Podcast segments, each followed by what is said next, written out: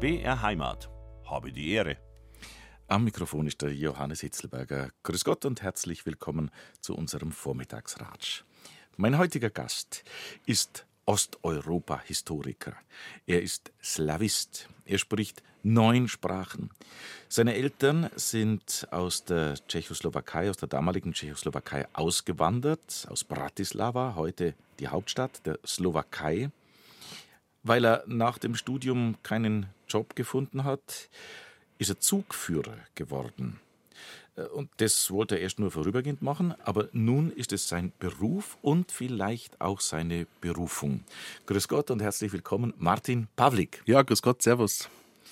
Ja, Beruf und Berufung kann man schon sagen. Also ich habe in einem Interview gelesen, Sie sind eigentlich im Herzen von klein auf schon Eisenbahner. So ist es nicht. Bei aller Liebe zur Slawistik und zu Osteuropa.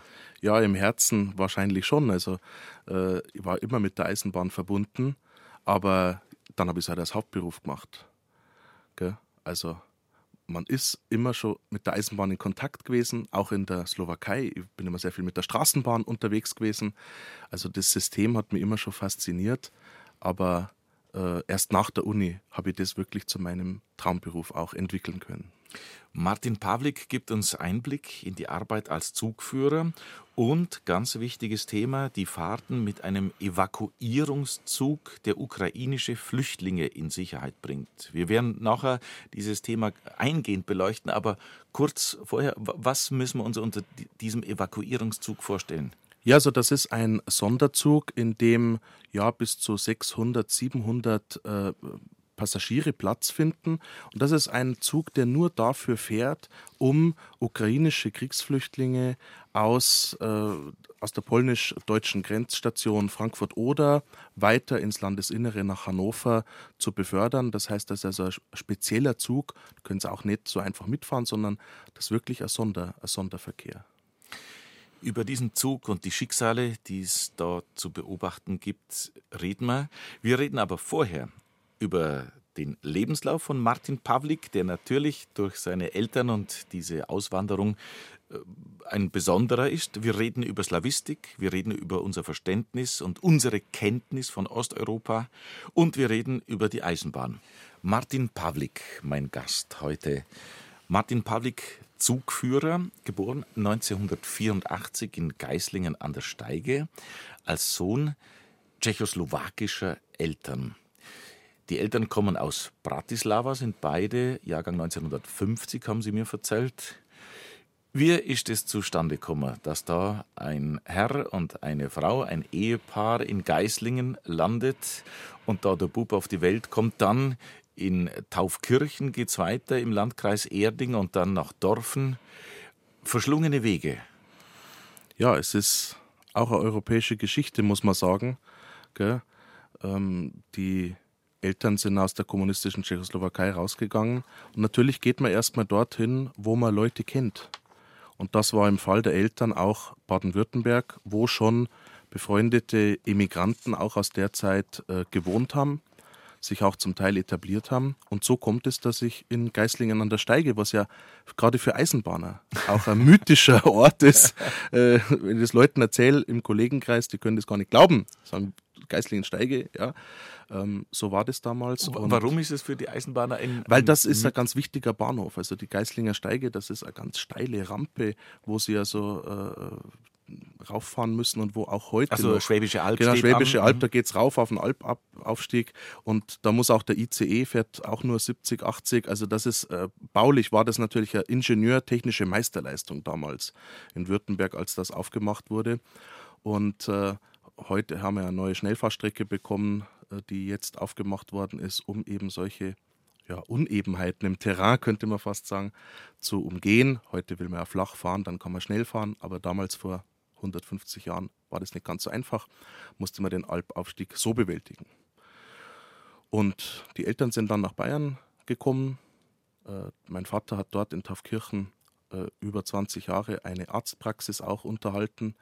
Und Taufkirchen im Landkreis Erding, das ist schon so, was ich als Heimat bezeichne, wo ich auch aufgewachsen bin und auch zur Schule gegangen bin und meine Jugend auch verbracht habe. Die Verbindungen in die damals nur Tschechoslowakei sind nie abgebrochen oder wie hat man den Kontakt da aufrechterhalten? Ich meine, der Eiserne Vorhang war ja noch eine ganze Zeit lang in Ihrer Kindheit, frühen Kindheit. Ist richtig. Also wir sind immer auch gereist zu den Verwandten. Alle Verwandten waren in der Slowakei. Ja, vor allem die Oma, zu der ich auch eine sehr äh, langjährige Beziehung auch gehabt habe. Und äh, wir sind immer gefahren. Aber es war natürlich schwierig, weil erst ab 87 äh, sind wir eingebürgert worden hier in Deutschland. Dann mit einem deutschen Reisepass konnte man fahren. Aber natürlich jeder Zöllner hat gesehen, äh, die Eltern sind in Bratislava geboren. Also du hast allein durch das Vorzeigen des Passes schon die Biografie der Leute offenkundig gehabt. Und das sind so Kindheitserinnerungen für mich auch. Ja, das Warten an den Grenzstationen. Also du fährst ja nur fünf Stunden nach Bratislava, sind ja nur 500 Kilometer, aber oftmals haben wir genauso lange auch äh, an der Grenze gewartet. Und Bratislava ist ja eine Grenzstadt zu Österreich. Das heißt, von dieser Zollstation aus siehst du auch, die Stadt. Du siehst die Burg von Bratislava, das ist alles hell erleuchtet gewesen. Und trotzdem fühlt, hat sich immer so fern angefühlt oder wegen dieser Grenze auch. Nachdem der eiserne Vorhang gefallen ist, wie ging das dann weiter? Ja, das Reisen war natürlich dann viel einfacher. Also wir haben zum Beispiel die Entwicklungen, die am 9. November 89 waren hier in Deutschland, das haben wir natürlich bei uns auf dem Dorf mit besonderer Aufmerksamkeit verfolgt. Weil in der Familie war schon klar, dass die Entwicklungen in der DDR oder überhaupt auch die Veränderungen in der Sowjetunion natürlich auch Einfluss auf die damalige tschechoslowakische Heimat haben. Also das haben wir schon im, im Haus sehr genau verfolgt. Und äh, in den Jahren danach war ja die Tschechoslowakei noch, äh, hat ja noch Bestand gehabt. Also die Tschechoslowakei hat sich ja erst 1993 aufgelöst. Das heißt, auch das war ja ein Transformationsprozess, ein, ein Umstrukturierungsprozess, wo für viele Leute auch das gesamte Leben auf den Kopf, äh, von, von heute auf morgen auf den Kopf gestellt worden ist. Neues politisches System, verändertes politisches System und dann auch zwei Länder, die da entstanden sind haben aus Ihrer Erfahrung, kommt mir jetzt gerade so in den Sinn, äh, die Tschechoslowakei, wollte die nie ein Land werden? Oder dazu kenne ich jetzt vermutlich die Befindlichkeiten der Tschechen und der Slowaken zu wenig, um so eine äh, Aussage zu tätigen. Aber offenbar waren die Nationalgefühle so stark, dass jetzt, wo die Möglichkeit gegeben war, 1993, beide gesagt haben, wir gehen auseinander. Man hätte auch sagen können, vielleicht bleiben wir beieinander, sind wir stärker oder irgend so Idee. Ja, also damals die Auflösung der Tschechoslowakei, wenn es einen Volksentscheid gegeben hätte, wäre die nicht durchgegangen. Also damals, zum damaligen Zeitpunkt hat die Bevölkerung das mehrheitlich abgelehnt. Da gibt es auch Studien noch dazu und so weiter. Aber viele haben gesagt, ja, äh, zwei, zwei Länder, da gibt es doppelt Posten. Verstehen Sie, was ich meine? Also man kann an Posten verteilen. Ich muss Ihnen sagen, heute aus, aus der heutigen Perspektive ist das Verhältnis zwischen Tschechen und Slowaken besser, als es jemals im gemeinsamen Staat war, aus meiner Sicht. Weil es ist ehrlicher, es ist offener, man begegnet sich auf Augenhöhe. Es ist, äh, Slowaken waren ja immer der kleine Bruder Allein schon von der, vom Anteil der Bevölkerung, vom Anteil der Industrie, vom Anteil der ökonomischen Wertschöpfung im Land. Das war immer der kleine Bruder, ähnlich wie wir das heute in einem Diskurs haben, Russland, Ukraine und so weiter. Also nicht gar so feindlich im Bereich Tschechien und Slowakei, aber natürlich andere Gewichtung. Und Prag hat natürlich als Hauptstadt dieses Staates immer auch international auch anderes Gewicht gehabt. Ja, also die erste Zeit äh, der eigenständigen Slowakei war ja mit einer Konsolidierung verbunden. Sie mussten ja erstmal ein Konsulat, Konsulate aufmachen. Also in Bratislava gab es ja überhaupt gar keine diplomatischen Vertretungen. Das war nie Hauptstadt gewesen. Mhm. Ja, also das ist ein, ein junger Staat, der auch auf die Landkarte Europas getreten ist, wo man nie wusste, was ist das? Slowakei und äh, das ist dasselbe wie heute mit der Ukraine. 91 ist die unabhängige Ukraine entstanden mit Auflösung der Sowjetunion. Das war auch ein junger Staat Europas auf der Landkarte. Und wie gesagt, also heute die Beziehungen Tschechien-Slowakei, das sind völlig normale, sehr gute, gut freundschaftliche Beziehungen, weil es auch ehrlich ist wenn man sich auf Augenhöhe betrifft. Herr Pawlik, wir haben vorhin gerade von Ihnen gehört, ähm, die Eltern, der Vater hat in Taufkirchen im Landkreis Erdinger Arztpraxis aufgemacht. Der Martin Pawlik geht dann aufs Gymnasium in Dorfen, Abitur. Und dann haben Sie sich für ein Studium entschieden. Wie kam es da dazu? Einfach weil die Eltern aus der Tschechoslowakei sind, waren, aus Pressburg, aus Bratislava oder wie kam es zu dieser Entscheidung? Ja, also die familiäre Prägung, die kann man natürlich nicht negieren. Also ich bin ja auch zweisprachig aufgewachsen, also was heißt zweisprachig? Deutsch, Bayerisch habe ich erst im Kindergarten gelernt. Also beide Eltern sind ja aus der Slowakei, das heißt Muttersprache ist Slowakisch auf dem Papier. Und äh, natürlich war diese Region immer interessant. Und sie ist in meinem Schulalltag eigentlich nie vorgekommen. Ja, wie sollte sie, oder? Wie, wie sollte sie? Also mhm. ich habe Geschichte und Französisch Leistungskurs gemacht. Äh, in der Geschichte natürlich, man hat über den Kalten Krieg gesprochen, über Brandts Ostpolitik und so weiter. Alles, was auch heute wieder interessanterweise in der Zeitung steht. Aber so richtig Osteuropa, das gab es nicht. Und ich glaube, der Lehrplan, das hat unser Kursleiter damals gesagt, der Lehrplan für unseren Leistungskurs war aus den 80er Jahren. Und nach dem, nach dem Abitur habe ich endlich die Gelegenheit auch gehabt, mich wirklich vertieft mit dem zu beschäftigen, wo ich überhaupt keine Möglichkeit gehabt habe, äh, am Gymnasium mich zu beschäftigen, nämlich mit Osteuropa. Und äh, da bin ich an die LMU, an die Ludwig-Maximilians-Universität nach München gegangen äh, und habe mich eingeschrieben für osteuropäische Geschichte, Slawistik und Politikwissenschaft. Das waren die drei Themen, die mich immer total interessiert haben und wo ich das Glück hatte, vor Ort eine Universität zu haben, wo man diese Sachen auch auf hohem Niveau studieren konnte, weil München ist traditionell ein Zentrum eigentlich der Osteuropa-Forschung und äh, wir haben hier die Staatsbibliothek als äh, große Bibliothek, die auch Osteuropa als Sammelschwerpunkt äh, über Jahrzehnte hat. Das war also eine wundervolles, wundervolle Möglichkeit, diese Interessen dort äh, ja, noch zu intensivieren und sich mit, diesem, mit dieser Region zu beschäftigen. Slavistik, was muss man sich darunter alles vorstellen? Das, äh, die, die, die slawischen Sprachen, äh, es gibt ja viele. Klären Sie uns doch mal ein bisschen auf, wie hängt das alles zusammen? Wie nah liegt Tschechisch bei Slowakisch? Wie geht es dann weiter, wenn jetzt Slowakisch, Slowenisch, man, wenn man sich nicht damit beschäftigt, kommt man ja da schon leicht ins Schleudern. Ja, ja, also man muss sich schon mit den Sprachen beschäftigen. Es ist nicht so, dass wenn Sie Slowakisch sprechen, dass Sie automatisch Polnisch auch sprechen können. Das Verstehen ist immer das eine. Sie müssen es aber auch natürlich sprechen, wenn Sie in einen Dialog eintreten wollen mit äh, polnischen Menschen. Und ähm, es wird ja unterschieden in der Slawistik zwischen westslawischen, ostslawischen und südslawischen Sprachen. Das Tschechische, äh, Slowakische und Polnische sind westslawische Sprachen, die also näher zueinander verwandt sind. Und ich habe zum Beispiel an der Uni auch Polnisch gelernt und habe mich auch damals äh, an der LMU engagiert im Studentenaustausch mit Krakau. München und Krakau sind ja auch interessante äh, Städteverbindungen, äh, haben beide die Berge, dann haben wir beide einen Papst auch hervorgebracht. beide Völker trinken gern Bier. Man hat also viel Kontaktpunkte. Also man ist sich total nah eigentlich. Ja, obwohl man auf der Landkarte denkt, das ist so weit weg. Kulturell ist man sich eigentlich total nah. Ich habe mir, nachdem wir ähm, am Samstag äh, telefonisch ein kleines Vorgespräch gemacht haben, äh, und auch da schon das Thema war, dass diese geistige Landkarte mit Osteuropa äh, für uns in Deutschland, Mitteleuropa, Westeuropa, äh, irgendwie sind die Entfernungen nach Osten größer gedacht im Kopf, als sie nach Westen sind oder Süden sind. Was mögen die Gründe sein? Ich habe mir dann überlegt, eben, ist es nicht tatsächlich auch der eiserne Vorhang, diese nur 40 Jahre, mhm in Anführungszeichen. Aber es reicht aus, um so eine große Zäsur in Kultur und Geschichte und Fühlen der Menschen zu bringen, dass das nachhaltig schwierig ist, das auszumerzen. Oder wie sehen Sie es? Ja, es ist sehr schwierig. Also es ist ein Projekt, das, ich, das mich seit der Jugend begleitet und ich verliere auch zunehmend die Kraft, weil ich feststelle, in meinem Leben werde ich es nicht mehr schaffen.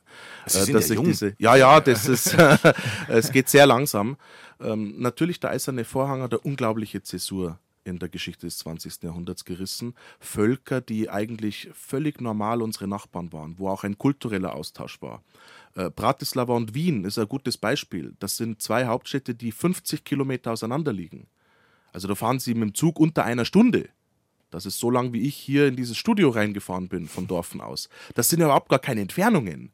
Aber geistig, in der geistigen Landkarte sind diese Länder immer noch irgendwo gefühlt bei vielen es wird langsam besser, aber ich sage, bei vielen ist hinter Passau halt Schluss. Verstehen Sie, was ich meine? Also mhm.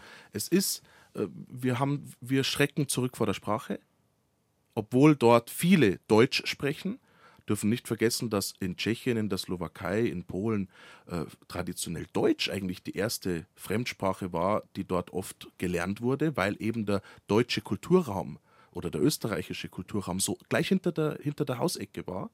Ja, also eigentlich beste Voraussetzungen, aber das sind halt auch nicht so traditionelle Urlaubsregionen.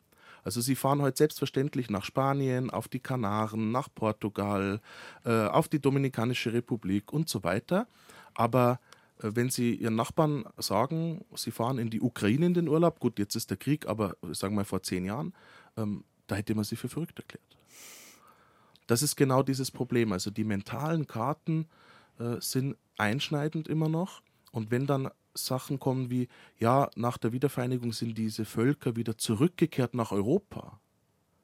Ja, wo waren sie denn vorher?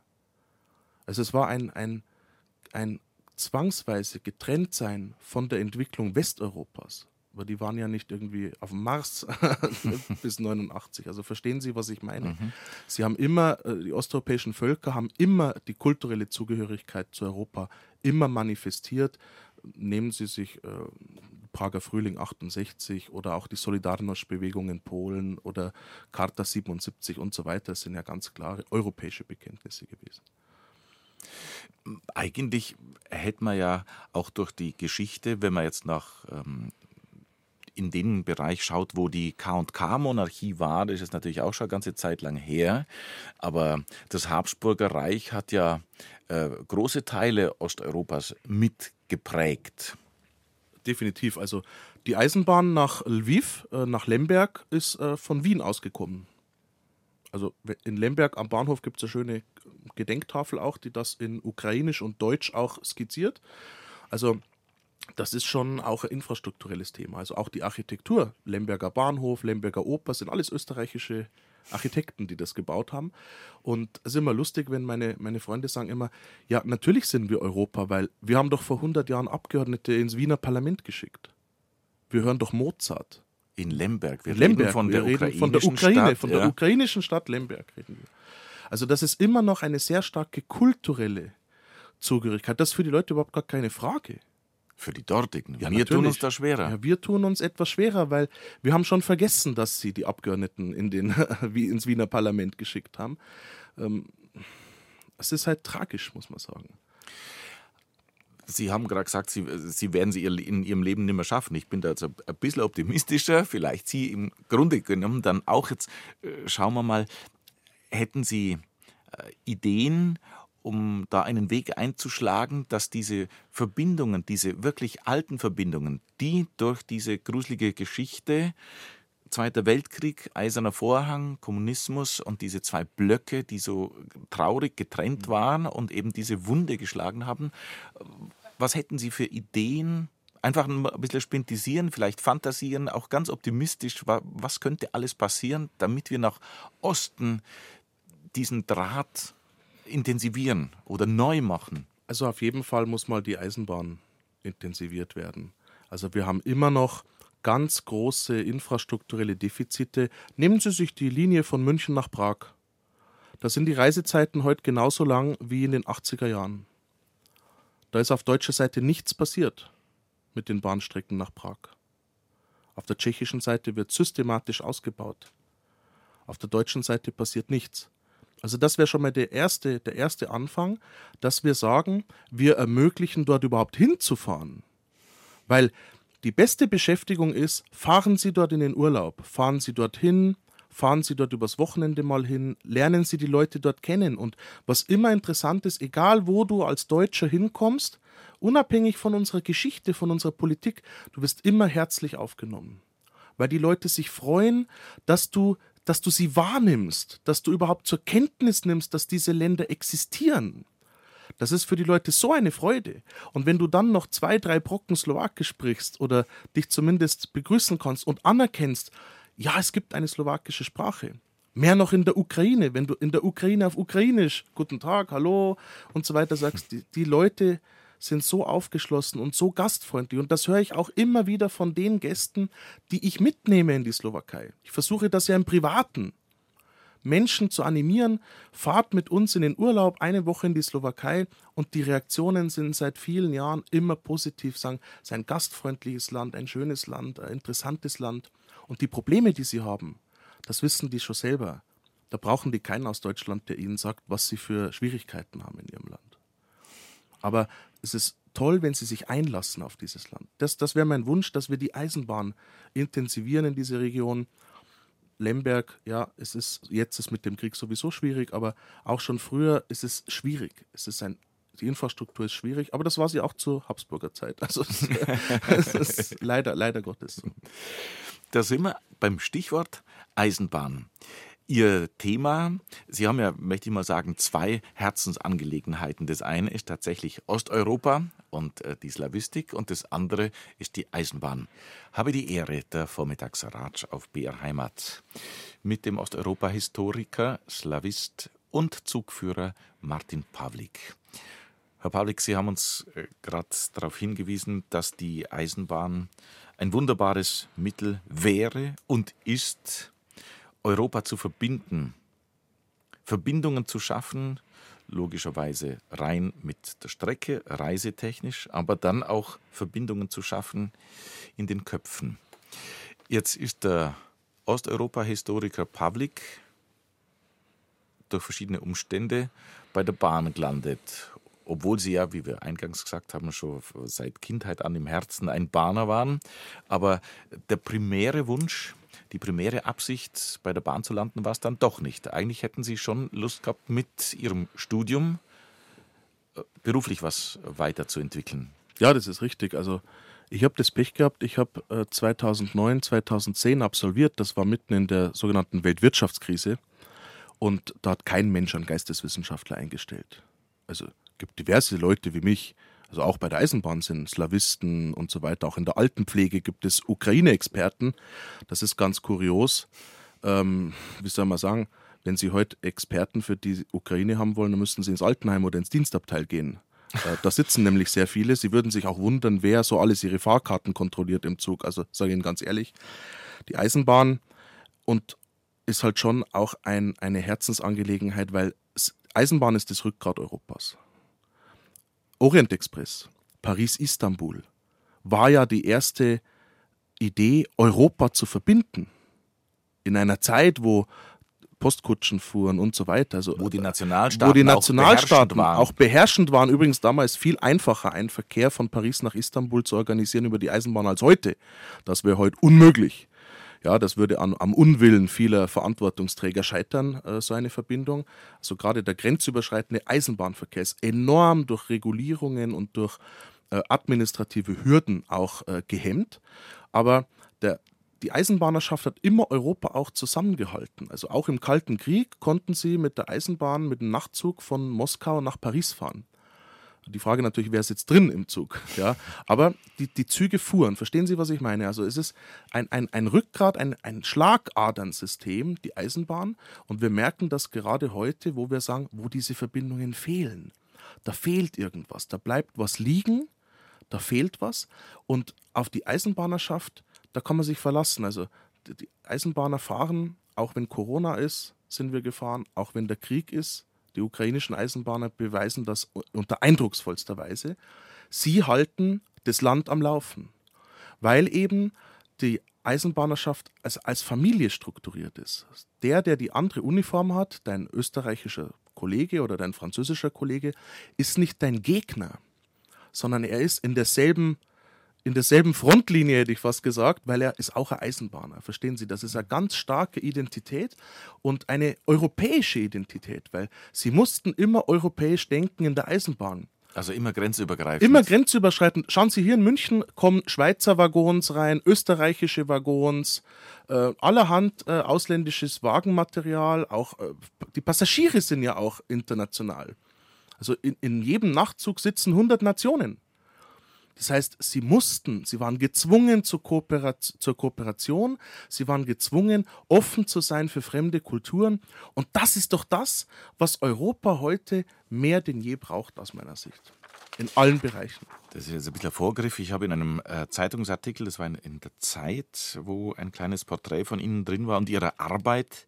Mit jeder Fahrt baut Martin Pawlik an seiner persönlichen europäischen Einigung. Er selbst ist ja ein Produkt davon. Eltern aus Osteuropa, aufgewachsen in Oberbayern, Kenntnisse in vielen Sprachen. Sie haben es äh, gerade das äh, Stichwort gegeben, auch äh, Nachtzug. Ich möchte jetzt darauf nochmal zurückkommen oder das ansprechen, wie Sie überhaupt so bei der Eisenbahn mhm. gelandet sind. Es gibt ja auch, haben Sie mir im Vorgespräch erzählt, äh, Studenten, wie nennt sich Studentenschaffner. Ja, ja, Ging das, das bei Ihnen auch so los? Ja, also ich war ja schon fertig. Ich habe ja schon meinen Magister gehabt, aber äh, damals bei der Nachtzugsparte äh, der Deutschen Bahn war ein Kollege, der hat auch als Student dort schon quasi als Nebenjob gearbeitet und der hat gesagt, komm, die suchen noch Leute, bewirb dich doch da, das kannst du auch übergangsweise machen, weil das war ja der Plan nach dem Studium, du hast dich ein halbes Jahr beworben, nichts geht vorwärts. Jeder sagt, ja, Juristen können wir brauchen, Wirtschaftswissenschaftler können wir brauchen, ja, mit Slawisten können wir nichts anfangen. Äh, und der Plan war ja ein halbes Jahr zu überbrücken. Ja, und aus dem halben Jahr sind jetzt schon zwölf Jahre geworden. Das, das ist weil du dort so viel auch bewegen kannst und du siehst auch den Erfolg deiner Arbeit. Klar, freut man sich, wenn man pünktlich ankommt, hat man seine Arbeit auch gut gemacht, ja, aber wenn die Gäste aussteigen, wenn internationale Gäste sich von dir am Bahnsteig mit Handschlag verabschieden, wenn einfach du, du freust dich mit den Gästen, du, du reist mit diesen Gästen. Also das muss ihnen klar sein, im Nachtzug ist man ja zwölf Stunden mit den Kundschaften zusammen. Das ist eine ganz andere Beziehung zwischen dem Zugpersonal und den Fahrgästen. Man ist sehr eng beieinander und man sieht auch wirklich den Menschen, weil die Leute sind ja in den Schlafkabinen manchmal auch in Pyjama oder in der, in der Schlafanzughose, also sehr, sehr originell, was ja sonst in der Eisenbahn eher unüblich ist also im Schlafanzug, wenn Sie in der Eisenbahn sitzen, haben Sie was falsch gemacht, wenn Sie zur Arbeit gefahren sind. Aber verstehen Sie, was ich meine? Es ist eine ganz andere Atmosphäre. Und weil wir diesen Orient Express angesprochen haben, das ist immer noch so dieser Geist, dieses Orient Express, der weht in jedem Nachtzug. In jedem Nachtzug spüren Sie das. Äh, wenn die Kinder in den Nachtzug einsteigen, das ist die, das größte Abenteuer ihres Lebens, ist für Kinder Nachtzug fahren, wo man in einem Liegewagen, die Kinder entern gleich die oberen Pritschen, weil damit fährst du nicht jeden Tag sondern das ist was Besonderes. Du fährst in den Urlaub, du fährst ins Ausland.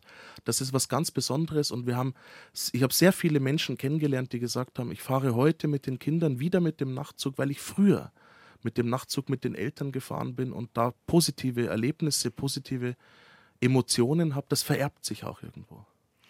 Wie Sie angefangen haben, das hieß damals City Night Line, war ein Zug der Deutschen Bahn, DB.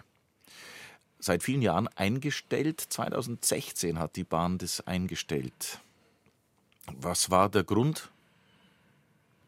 Nicht wirtschaftlich, vermutlich als, als erstes Argument, ja, sagt das Unternehmen. Wissen Sie, ich bin ja kein Berater für den, für den Konzernvorstand oder für die Deutsche Bahn. Also die eigenwirtschaftlichen Entscheidungen von Unternehmensführungen, das müssen die Herrschaften selber äh, argumentieren. Aber ähm, für uns war es ein sehr starker Einschnitt. Also das Jahr 2016 war für mich von Glück und ja, Unglück auch gekennzeichnet. Ich habe mein erstes Kind äh, bekommen, das war ein sehr glücklicher Moment. Aber drei Tage später habe ich auch den Aufhebungsvertrag unterschrieben. Also das war auch eine schwierige Zeit, weil man uns diese Züge, ja, man, wir haben gelebt mit diesen Zügen, verstehen Sie? Das ist nicht irgendein Regionalzug, der um 8.54 Uhr von Dorfen nach München fährt. Schildern Sie uns nochmal die Strecken, wo man da unterwegs ja, ist, was also Sie da gefahren sind. Ich war nur unterwegs von München aus, das war mein Heimatbahnhof, nach Paris, Amsterdam, Venedig, Mailand und Rom. Nur, sagt nur das und nur nachts. Also ich habe nur nachts gearbeitet und nur auf diesen Strecken. Und diese Züge waren immer voll. Die waren immer voll, diese Züge. Und du, du fängst an, auch darin zu leben. Also du, das ist so ein Jet-Set-Leben. Ja, du kaufst Salami und Käse in Rom, du kaufst Camembert in Paris, du bringst der Frau aus Paris ein Baguette mit und so weiter. Frau mag gern Lakritze, die musste ich in Amsterdam immer kaufen, die gibt es hier in Bayern nicht so häufig. Also verstehen Sie, was ich meine? Man hat so dieses internationale Flair und jetzt kommt einer und sagt, das stellen wir alles ein. Das war für uns ein ganz schwieriger Moment, weil wir waren sehr stark auch adaptiert an diese Strukturen, nur Nachtsarbeit, nur im internationalen Verkehr. Und äh, das war schon, hat uns sehr geschmerzt und auch die Kundschaften natürlich. Ich habe gelesen, die, äh, die Nachtzüge sind aber interessanterweise oder der Nachtzugbetrieb in Europa ist interessanterweise ja nicht komplett eingestellt worden. Also das, was hier von der DB quasi verloren ging, ist ja teilweise von anderen Gesellschaften, auch von anderen Ländern äh, übernommen worden. Das ist richtig und zwar sehr erfolgreich. Also einer der größten Nachtzuganbieter, ich sage mal auf Staatsbahnseite, ist die österreichischen, sind die österreichischen Bundesbahnen. Äh, die betreiben eine der größten Flotten von Schlaf- und Liegewagen. Und sagen relativ offen auch in, in, Presseerklärungen, deshalb, das ist kein Staatsgeheimnis, was man sagt, äh, dass die Strecken, die nach Deutschland führen, die profitabelsten sind. Der Nachtzug erlebt überall in Europa eine Renaissance. Er war viele Jahre halt nicht in der Aufmerksamkeit, auch der Verkehrspolitik. Verkehrspolitiker möchten Schnellfahrstrecken einweihen, wo man Tempo 330 fahren kann mit Hochgeschwindigkeitszügen und so weiter. Das kann man politisch auch verkaufen. Aber das Nachtzuggeschäft ist ein eigenes Geschäft, verstehen Sie? Das ist, Sie müssen sich auch um so profane Sachen kümmern wie Bettwäsche und dass dort äh, Frühstück möglich ist und so weiter. Und natürlich auch viele Linien wurden von privaten Eisenbahnen höchst erfolgreich übernommen, weil die Nachfrage da ist. Der Kunde möchte nachts fahren. Das sehen Sie überall, wo neue Linien eingeführt werden oder wieder eingeführt werden, muss man sagen. Weil wenn Sie sich ein altes Kursbuch nehmen von vor zehn Jahren, werden Sie feststellen, äh, da sind viele dieser Linien schon drin. Das ist halt eingeschlafen. Aber die Leute verschwinden nicht. Und die Routen verschwinden nicht. Also so Routen wie Zürich-Amsterdam am Rhein entlang, das, das war immer da und das muss bedient werden. Das ist ein Rückgrat, eine Rückgratlinie Europas. Verstehen Sie, was ich meine?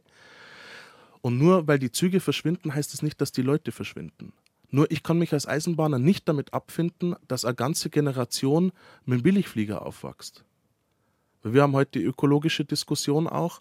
Also ich mache seit 100 Jahren E-Mobilität als Eisenbahner. Mhm. Äh, mein Verkehrsmittel ist umweltfreundlich, aber das brauche ich mir nicht an die Uniform irgendeinen Button heften, weil das ist allgemein bekannt. Da kommen wir ja. natürlich in einen Bereich, ich meine, wenn ich an meine Zugstrecke schaue, ähm, die ins südliche Allgäu geht, die in, in, in Buchloe abzweigt, Richtung Magdoberdorf, Richtung Kaufbeuren, Magdoberdorf, Kempten, Oberstdorf oder Füssen, ähm, das ist immer noch nicht elektrifiziert. Da fahren wir immer nur mit Diesel umeinander. Ja. Also. Wir sind im Elektrifizierungsgrad in Europa eher ja, im Mittelfeld. Also es scheitert ja vieles an der Infrastruktur, das muss man ganz offen sagen. Das wird auch jetzt aktuell thematisiert, dass es große infrastrukturelle Probleme bekommt. Äh, und das weiß ja jeder, der sich mit der Thematik beschäftigt. Ja, ja man hat der ja Fahrgast. In den, in den, letzten Tagen wieder äh, groß in der Zeitung lesen ja. können, was, was äh, äh, netztechnisch, infrastrukturtechnisch alles im Argen liegt. So ist es. Also Sie haben, Sie haben Infrast es ist ein riesiges Infrastrukturthema, weil einfach auch hier 20 Jahre viel zu wenig gemacht worden ist es ist immer Konsens, dass Deutschland nicht die Infrastruktur hat, die ein Land in Mitteleuropa, im Herzen Europas, mit den Transportaufgaben, die wir bewältigen müssen, auch im Transitverkehr. Denken Sie an, an die Hafenverkehre von, von Rotterdam nach Genua oder hier, wir reden ja über das Inntal auch viel in Oberbayern. Wir haben ja da ganz starken Transportauftrag im Herzen Europas und wir kommen einfach dem infrastrukturell nicht nach. Und das ist halt auch eine, eine Verkehrspolitik, die ich seit vielen Jahren als passiv empfinde. Das, das ist persönliches sehr. Sehr, sehr, sehr diplomatisch ja. und milde gesagt, muss ich, sa muss ich sagen. Dass, ähm, ja, da, da würden wir jetzt ein ziemlich großes neues Fass aufmachen, äh, was wichtig ist. Aber ich denke, das kann jeder, der zuhört, äh, für sich selber nochmal vornehmen und schauen, wie es da in unserem Land bestellt ist und wie und mit welchen Mitteln da Abhilfe zu schaffen wäre. Ja, das können wir natürlich als kleine Eisenbahner als kleines Rädchen äh, wenig beeinflussen. Nur der Kunde halt, kann es aber auch der, beeinflussen. Der Kunde muss es beeinflussen, der Kunde muss es auch äh, als Staatsbürger beeinflussen, weil wir haben ja eine staatseigene Infrastruktur. Also das muss ja klar sein, dass eine bundeseigene Infrastruktur und der Kunde muss auch als Staatsbürger die Frage stellen, entspricht diese Infrastruktur und das ist vom Barrierefreiheit des Bahnhofes, wie sieht mein Bahnhof aus, wie sehen meine Bahnsteige aus, äh, stimmen meine Fahrgastinformationen am Bahnsteig, äh, fühle ich mich sicher am Bahnsteig, das spült ja alles damit rein. Das müssen Sie schon als Kunde auch im Blick haben. So viel zum mündigen Bürger. Ich rede mit Martin Pawlik über seine Osteuropa-Kenntnisse, über sein Slavistikstudium und über sein, seinen Beruf als Zugführer. Wie das nach 2016 nach dem Nachtzugdasein bei der Deutschen Bahn weiterging, das erfahren wir nach den 11 Uhr Nachrichten.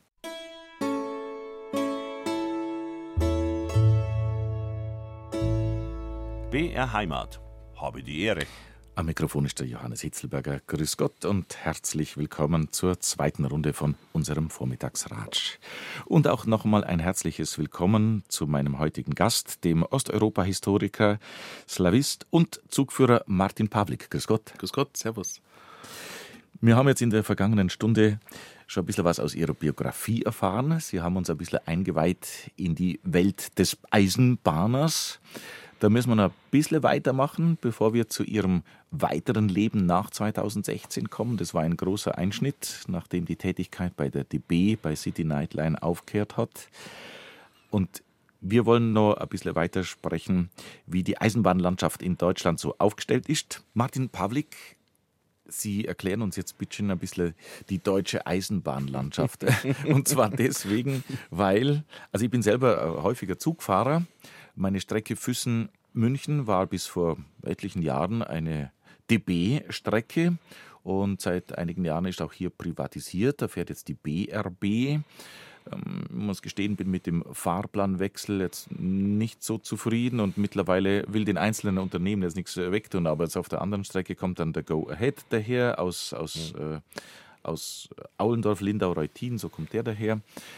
Wie kommt es, dass auf dem DB Netz, Schienennetz überhaupt private Unternehmen fahren. Mhm. Wie ist das Ganze geregelt in Deutschland? Wir haben Fernverkehr, wir haben Regionalverkehr. Mhm, genau. Erklären Sie uns das ein bisschen. Ja, also wir haben ein, eine staatliche Infrastrukturgesellschaft, die ist die DB Netz AG, die betreibt die Schienen, die Signalanlagen, die Stellwerke und so weiter. Da fahren alle, ja. Und auf diesem Streckennetz fahren sowohl Fernverkehrs- als auch Nahverkehrszüge. Der Nahverkehr ist staatlich bestellt, sogenannte bestellte Leistungen. Das heißt zum Beispiel hier in Bayern, das Land Bayern vergibt für fünf, sechs, sieben, acht Jahre, je nach Vertrag, eine Konzession an einen Betreiber, der sagt, äh, du fährst jetzt bitte von München nach Füssen. Da gibt es einen Verkehrsvertrag und dann stellt man fest, wie oft fahren die Züge, wie viele Kilometer sind es und das wird quasi staatlich bestellt im Rahmen ja, des, eines, eines Daseinsvorsorgeauftrags, den der Staat wahrnimmt.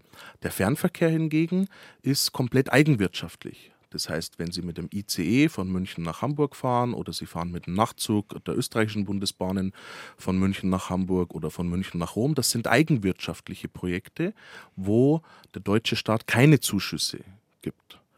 Äh, nichtsdestotrotz muss jeder ja auf Schienen fahren. Das heißt, jedes Eisenbahnunternehmen muss auch beim Infrastrukturbetreiber, äh, der Eisenbahner spricht von der Trasse, also eine Trasse anmelden und auch einkaufen. Also man könnte sagen, eine Schienenmaut dann bezahlen. Aha. Also sie fahren auf einer Schiene nach Füssen und müssen dafür dem Infrastrukturbetreiber Geld bezahlen. Das heißt jetzt hier im konkreten Fall, die BRB zahlt DB Netze. Auch da muss man ja immer mhm. aufdröseln. Mhm. DB ist ja nicht ein, ein äh, Unternehmen, sondern viele, viele GmbHs oder AGs oder was weiß ich, wie das alles aufgedröselt ist. Man könnte auch sagen, zerschlagen, wenn ich das jetzt ein bisschen polemisch mache, wie, wie das mit der die Geschichte der DB.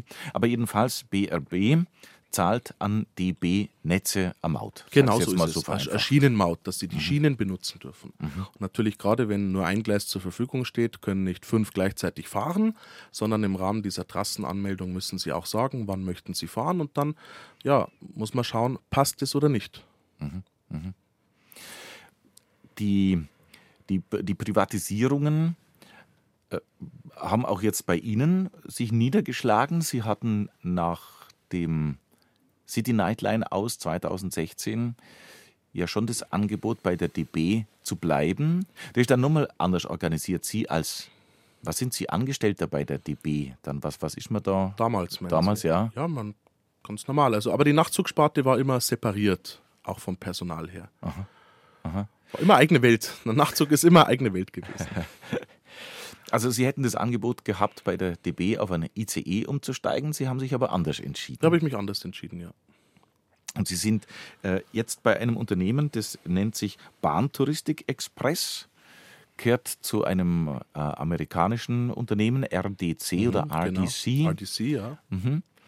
Das ist richtig. Das ist also ein mittelständisches äh, Eisenbahnunternehmen mit kaum 200 Mitarbeitern, das spezialisiert ist auf internationale Nachtreiseverkehre, auch Autoreisezugverkehre. Also wir haben auch Züge, wo Sie Ihr Auto mitnehmen können als Gepäck. Das ist auch eine sehr komfortable Art zu reisen, ähm, weil Sie ihr Auto dabei haben. Am Zielort haben sie das dann vor Ort. Gerade ältere Kundschaften schätzen das sehr, weil auf der deutschen Autobahn ist sehr viel Stress. Also zitiere ich mal Schweizer Kundschaften. Ja, die sagen, deutsche Autobahn ist Stress. Wir verladen lieber äh, in Lörrach bei Basel unser Auto auf den Autoreisezug und in Hamburg steigen wir wieder aus und laden das Auto wieder ab und können dann in Norddeutschland Urlaub machen. Das ist also ein sehr attraktives Angebot. Und in diesem Geschäft ist die Bahntouristik Express äh, aktiv und besitzt auch Schlaf- und Liegewagen. Mhm. Und äh, das war damals auch, äh, als ich gewechselt bin, sind auch noch sehr viele Sonderzüge gefahren.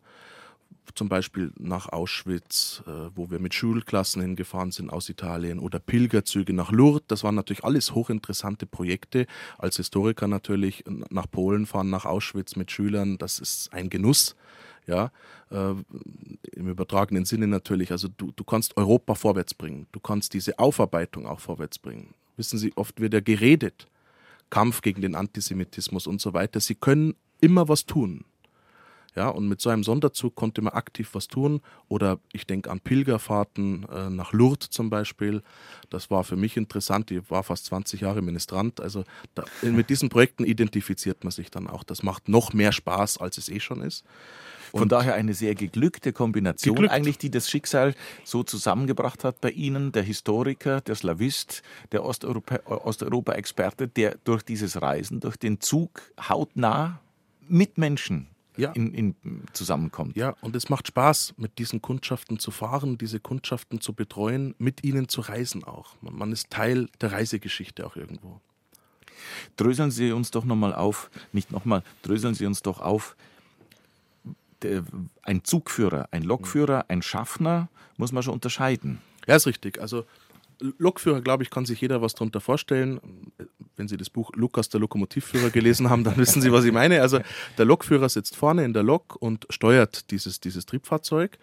Ähm, und der Zugführer ist quasi ja so eine Art der Oberschaffner hinten im Zug. Aber von der traditionellen Hierarchie her ist eigentlich der Zugführer der Chef äh, am Zug, der ranghöchste Eisenbahner, weil er erteilt ja auch mit der grünen Lampe zum Beispiel den Abfahrauftrag. Also nicht der Lokführer entscheidet, ich fahre einfach los, sondern er darf erst losfahren, wenn er vom Zugführer eben mit der grünen Lampe zum Beispiel nachts äh, einen Auftrag dazu bekommen hat. Dieses Prozedere gilt sowohl für DB und äh, für private Anbieter und auf allen Strecken. Ja, also heutzutage zum Beispiel, wenn Sie in der S-Bahn schauen, in der S-Bahn gibt es natürlich keinen klassischen Zugführer mehr, sondern da macht das der Lokführer in Personalunion, weil sie durch die technologischen Fortschritte ähm, der Lokführer sieht, dass alle Türen zum Beispiel geschlossen sind. Also Hauptaufgabe des Zugführers war immer auch, wenn die Züge abgefahren sind, bis heute festzustellen, dass die Türen geschlossen sind, dass keine Kundschaften eingeklemmt sind äh, und so weiter. Und dann kann man also auch erst diesen Abfahrauftrag erteilen. Man kann keinen Abfahrauftrag erteilen, wenn hinten die Türen noch offen sind. Das ist verboten. Mhm. Also es ist eine Sicherheitsfunktion, gerade für die Kundschaften. Aber wir fahren noch sehr klassische Verkehre, wo auch ähm, wenig elektronisch überwacht ist mit den Wagen, sondern ich bin die Überwachung. Verstehen Sie, was ich meine? Mhm. Also mhm. sehr klassisch. Und der Zugführer ist ja sowas wie der Oberschaffner im Zug, der eben die Sicherheitsaufsicht wahrnimmt über den gesamten Fahrtverlauf, vor allem aber auch über die Kundschaften. Ja, also es gibt diverse Dokumente auch, wo Sie mit Ihrem Namen quittieren. Ja, so ich stehe da, ich steh dafür ein namentlich für die Sicherheit der Kundschaften. Was heißt äh, zum Beispiel in dem Zusammenhang dann auch äh, Wagenzettel führen mhm. oder, oder Bremszettel ausstellen? Genau. Oder also, Was muss man sich da vorstellen? Ein klassischer genau? lokbespannter Zug, also wo Sie eine Lokomotive haben und dann sagen wir zehn Wagen, da müssen Sie als Zugführer eine Vorbereitung dieses Zuges machen. Das heißt, Sie müssen eine Wagenliste erstellen. Da sind alle Wagen äh, aufgeführt. Wie lang sind die Wagen? Wie schwer sind die Wagen? Wie stark wirken die Bremsen? Und jeder Wagen hat auch eine europaweit einmalige Wagennummer, technische Wagennummer, sagt der Eisenbahner, die den Wagen identifiziert. Und mit diesen Wagenlisten, da müssen Sie diverse Werte ausrechnen, die Sie dann in den Bremszettel übertragen, den Sie auch dem Lokführer dann übergeben. Und da steht dann wirklich drauf komprimiert, wie lang ist der Zug, wie schwer ist der Zug, wie stark bremst der Zug. Alles Werte, die der Lokführer wissen muss, um sein Bremsverhalten äh, einzurichten. Und da quittieren Sie mit Ihrem Namen. Also ich stehe mit meinem Namen ein für die Sicherheit und natürlich auch als Art Chefgastgeber, wenn man es so sagen will, für den Komfort auch der Kundschaften. Ich habe es jetzt schon ein paar Mal, äh, ist es mir aufgefallen, weil Sie interessanterweise eben von Ihren Fahrgästen, von den Leuten, die mit dem Zug fahren, von Kundschaften sprechen. Sehr äh, respektvoll. Ja, natürlich. Also, was soll ich denn sonst haben, außer Respekt vor den Kundschaften. Also der Kunde soll sich gut aufgehoben fühlen. Er zahlt ja auch viel Geld. Verstehen Sie, was ich meine? Also der, der muss sich sicher fühlen, der muss sich gut aufgehoben fühlen, gerade in einem Nachtzug, weil Sie fahren ja durch die Nacht. Das heißt, Sie schauen aus dem Fenster, die Orientierung geht ein bisschen verloren. Ähm, gerade wenn man aufwacht in der Früh, man weiß nicht, wo bin ich, in welchem Land bin ich. Es kann ja sein, dass Sie in einem anderen Land aufwachen. ja, und ähm, Sie müssen sich immer sicher fühlen als Kunde. Und das ist schon ein wichtiger Auftrag, äh, den ich auch versuche, auch im Bereich der Ausbildung auch weiterzutragen, sage ich. Das muss eure erste Aufmerksamkeit sein, die Sicherheit der Kundschaft, dass sich der Kunde immer sicher, immer gut aufgehoben fühlt. Wobei ich da anmerken mag, dass, äh, was ich vorhin schon auch ein bisschen erwähnt habe, in den letzten Tagen hat man es in der Zeitung lesen können. Das hat natürlich für Ihr Unternehmen, für den Betreiber da jetzt nichts unbedingt zu sagen, aber es betrifft wieder mal die, die, die DB und den Netzbetreiber, dass es da vielfach um bei Stellwerken, bei Schrank, bei Bahnübergängen, bei Weichen und so weiter um die Sicherheit nicht so 100% gut bestellt ist. Ja, es macht uns Sorgen natürlich in der Eisenbahnerschaft, also auch solche Unfälle wie in Burg Rhein mit dieser Entgleisung mit Doppelstockwagen und so weiter, wo ja auch politisch mittlerweile große Kreise dann ziehen das wirkt natürlich schon in die Eisenbahnerschaft. Das macht schon, äh, arbeitet an einem, aber ich bin nach wie vor überzeugt, dass die Eisenbahn das sicherste Verkehrsmittel ist. Und äh, wie gesagt, ich leiste als Zugführer meinen Beitrag, die Sicherheit aufrechtzuerhalten. Meistens ist es so, wenn, wenn zwei Fehler machen, dann kracht es bei der Eisenbahn. Also einer kann vielleicht noch einen Fehler machen, aber spätestens wenn zwei oder drei und natürlich, wenn die Infrastruktur mangelhaft ist, ist sehr schwierig. Also das gibt, ist schon, arbeitet auch an uns. Bei mir zu Gast Martin Pavlik, Osteuropa-Historiker, gelernter Zugführer. Seine Eltern kommen aus Bratislava, also slowakische Wurzeln. Er spricht neun Sprachen und bei der Bahn hat Martin Pavlik letztes Jahr bei seinem Unternehmen Bahn Touristik Express wirklich Hand angelegt in der Ukraine-Hilfe. Vor einem Jahr ist es losgegangen, dass leider unzählige Frauen und Kinder aus der Ukraine zu uns gekommen sind, die hier Schutz suchen. Und Sie haben mit Ihrem Unternehmen eine spezielle Initiative entwickelt. Ein Evakuierungszug mhm. ist entstanden. Sogar im Auftrag der Bundesregierung ist, richtig, das Ganze ja, vonstatten richtig, gegangen. Richtig, ja. ja, also der 24. Februar war natürlich für Leute wie mich, die sich mit der Ukraine über 20, 25 Jahre aktiv beschäftigen, dort Freunde haben, das Land bereist haben, auch die Städte kennt, die im Fernsehen auch bombardiert wurden, das war natürlich ein sehr schwieriger Tag.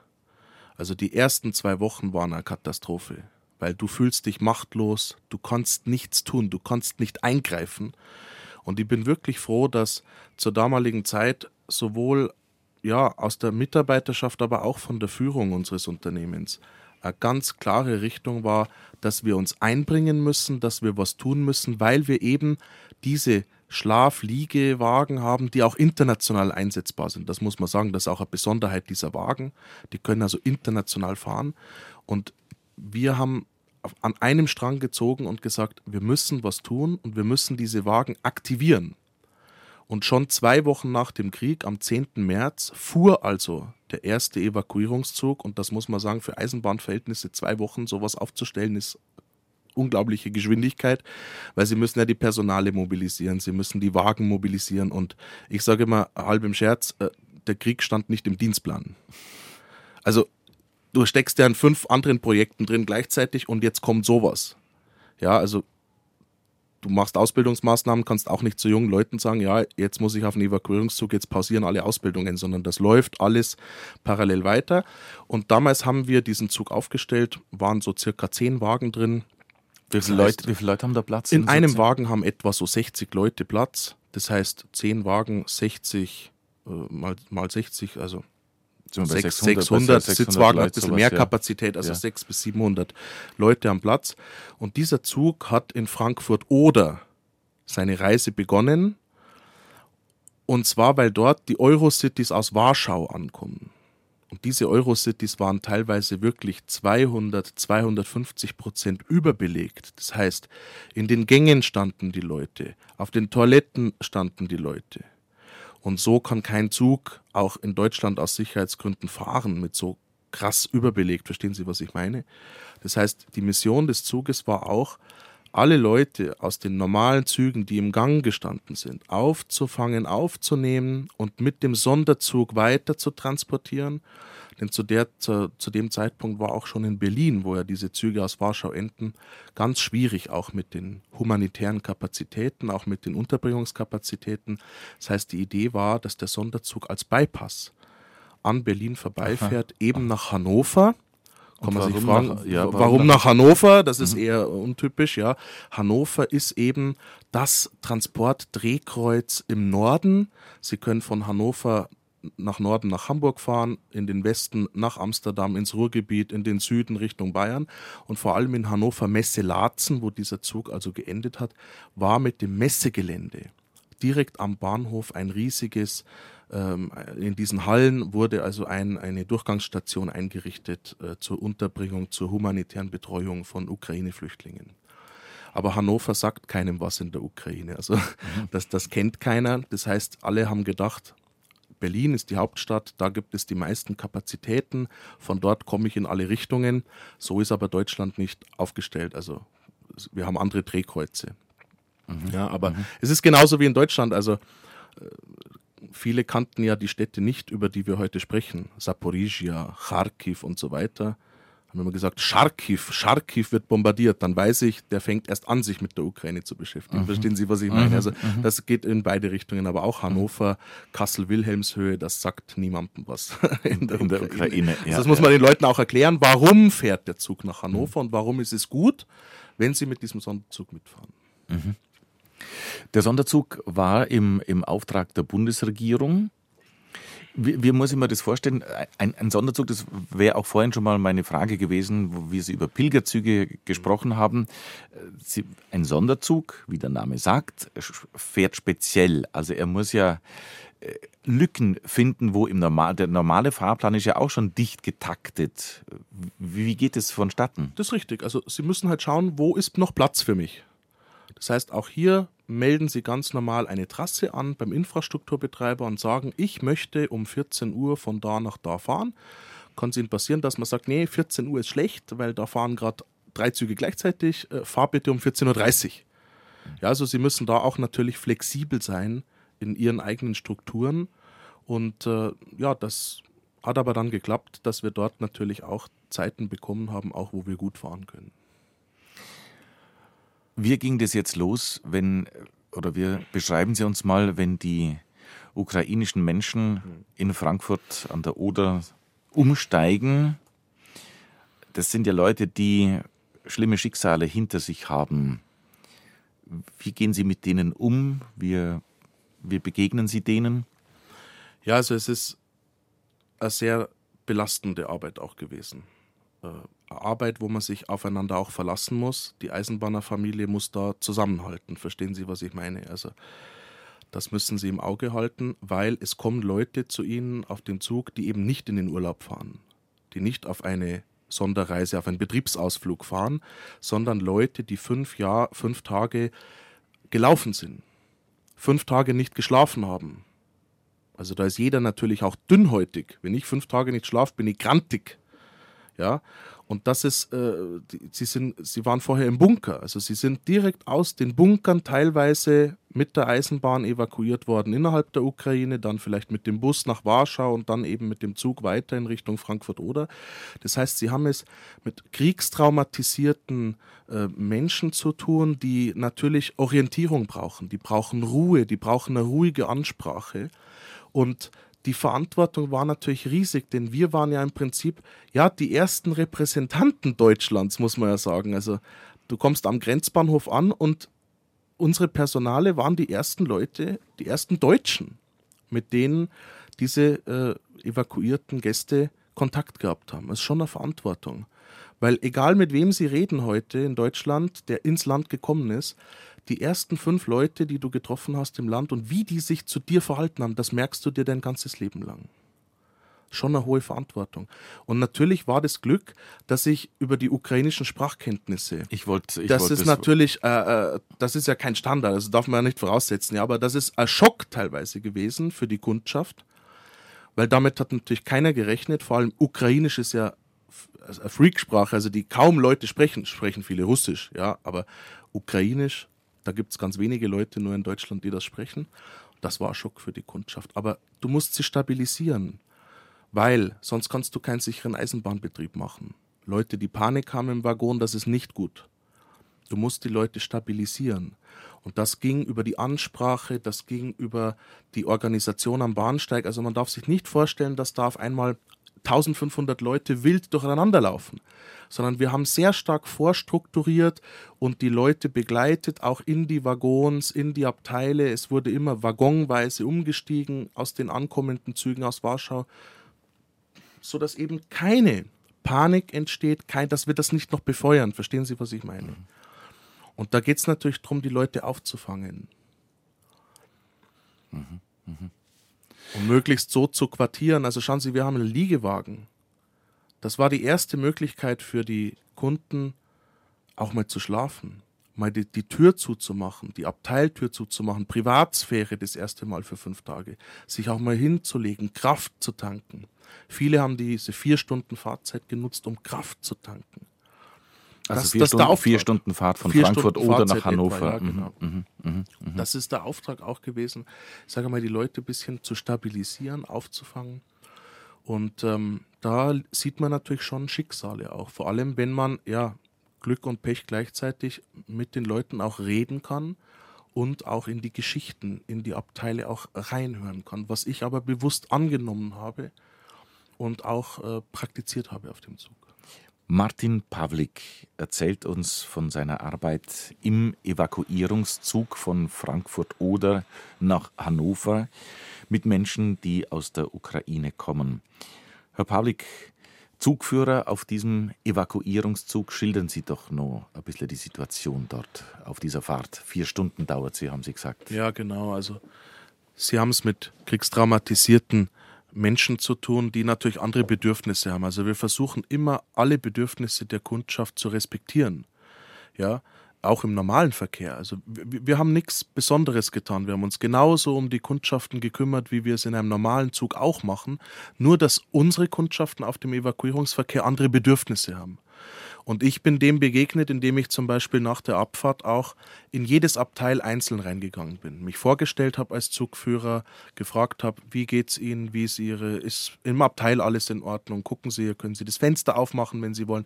Einfach diese Sicherheit auch ausstrahlen heißt, Sicherheit im Zug zu gewährleisten. Verstehen Sie, die Leute aufzufangen, die Leute auch direkt anzusprechen. Und äh, das waren schon emotionale Momente, wo Leute auch geweint haben, weil sie gedacht haben, ich komme hier nach Deutschland und die ersten, ersten Menschen, die ich treffe, ist einer, der mich in meiner Muttersprache anspricht und mir auch zuhört, mir auch zwei, drei Minuten zuhört.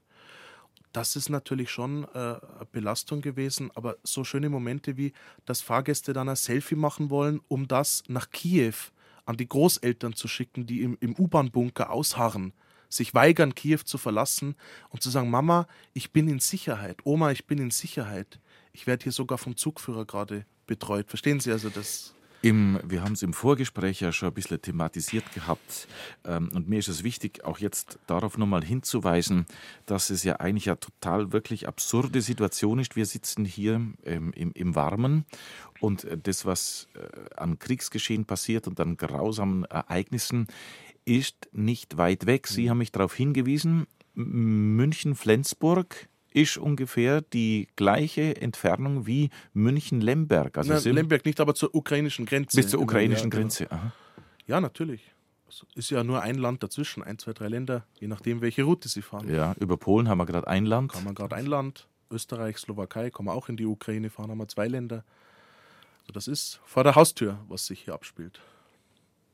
Darum meinte ich ja, umso, umso äh, fast unbegreiflicher ist es, ja.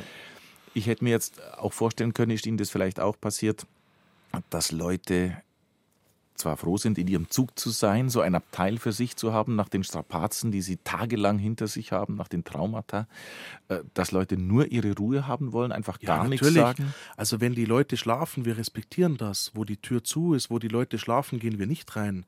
Also wir respektieren sehr stark die Ruhe und auch die, die Tür des Abteils ist so die unsichtbare Grenze immer zwischen dem Eisenbahner und dem Fahrgast. Die Kabine gehört dem Fahrgast. Also wir gehen nie rein in, in die Kabine, wenn es nicht unumgänglich ist. Ja, also das ist ein sehr starker Respekt, denn du musst, musst der Vertrauensperson sein. Du bist der Vertrauensperson und mir haben viele Ukrainer ihre Geschichten anvertraut und das ist schon so, dass du nach jedem Waggon dich schon erstmal fassen musst man weint natürlich auch.